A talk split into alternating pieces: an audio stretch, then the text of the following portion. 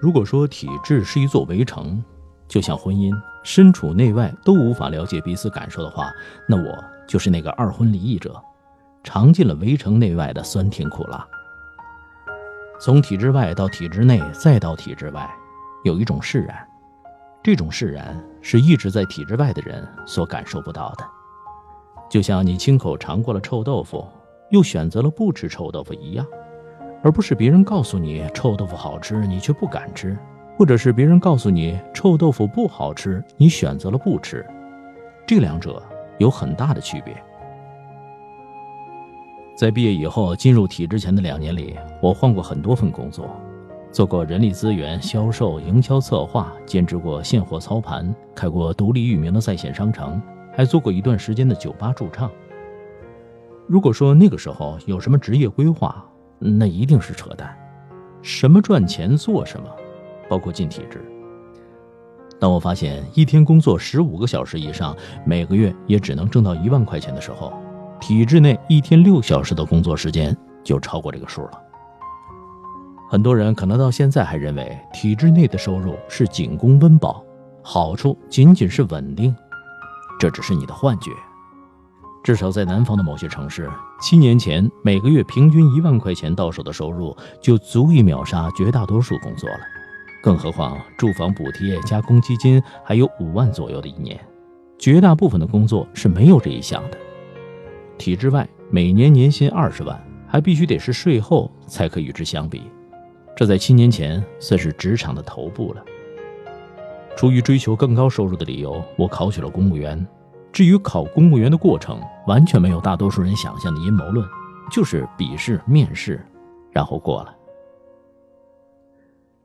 进入体制以后，我发现这里真的是天堂。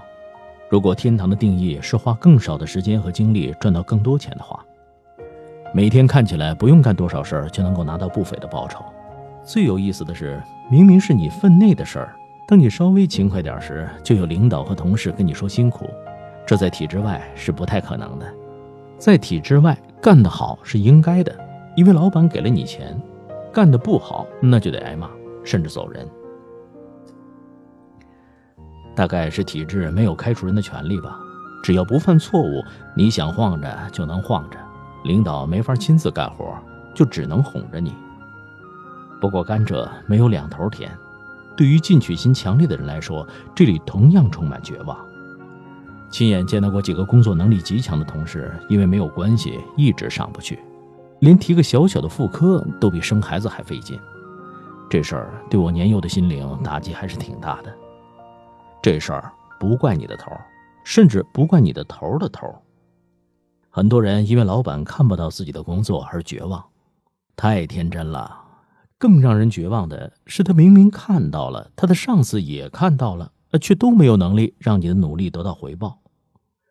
在这里最适合的只有两种人，一种是自带资源，前方的路早已经被人铺平的；另一种是乐于安逸，人生有口饭吃就满足了。我两种都不是，我知道自己总有一天要离开那个天堂，因为这里不属于我。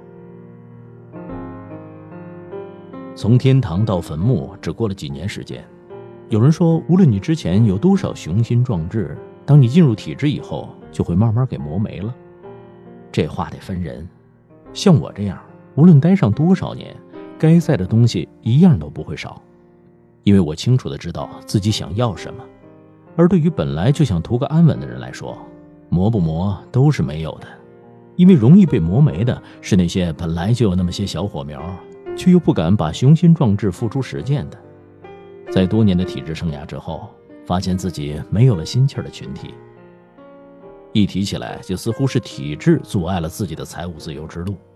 但实际上，体制在这些人身上其实是最委屈的背锅侠，因为这些人连开始的勇气都没有，大抵都是干不成什么事儿的。反而应该感谢体制，因为体制救了他们，让他们免于面对更为落魄的境遇。如果说体制是英雄的坟墓，那也是伪英雄的坟墓，因为他没有绑住任何人的手脚，来不自由，可去还是自由的。那些说自己干了十几年导致离开体制什么都不会的人，是他们自己绑住了自己的手脚。学习从来不是八小时以内的事儿，这个锅体制也不能背。许多所谓的青年导师都在鼓吹，年轻人老想着进体制就没有前途，这话有一定的迎合意味。谁都知道，多年来进体制都是二十比一、五十比一，甚至几百比一。体制如果真的那么差的话，你会比市场聪明吗？我相信这个世界上不会有任何一个个体比市场更聪明。这类话语更多的是抚慰了没有考上体制。或畏难情绪较重，认为自己考不上，但又不想承认自己考不上的那为数不少的群体，至少他们可以告诉自己，不是我考不上，是我不想考。因为我赞同他们说的，年轻人老想着进体制就没有前途。体制虽然不是天堂，但对很多人来说却也不是坟墓。至少在我收入不高的时候，他让我迅速的买了房，买了车。因为银行肯给我低息贷款，而体制外哪怕收入增加一倍，也难以享受到这种待遇。年轻人进了体制，可以有房有车，又能在相亲市场上有较强的竞争力，这是坟墓吗？就拿现在南方的一些城市的体制收入来说，十万、二十万一年，工作又没有那么大压力，爱拍拍领导马屁你就拍一拍，不爱拍也不会少你一分钱。这是坟墓吗？那些在体制内的，不要因为别人的三言两语或者朋友圈晒晒豪车名表，还有世界各地旅行照，从而头脑一热也想离开。体制内的人很容易头脑发热，感觉体制外都是很好赚钱，他们很容易就会高估自己的能力，低估外面的环境，因为有太多人愿意奉承他们身后的位子，久而久之，他们就认为自己真的很有能力。当他们跟很多老板打了交道以后，会有这样的想法：体制外每年随便赚个二十几万还赚不到，还别不信，可能还真赚不到。永远不要将朋友圈的信息太当真，也不要将另一种生活看得过于美好。当你盲目效仿的时候，通常会大失所望。用塔勒布的话来说，体制内的人过的是平均斯坦的日子。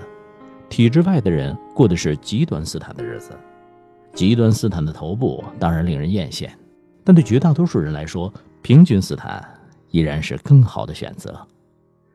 很多体制内的人喜欢谈理想，谈着谈着就出来怀才不遇的哀叹。后来想想，哦，因为他们已经填饱肚子了。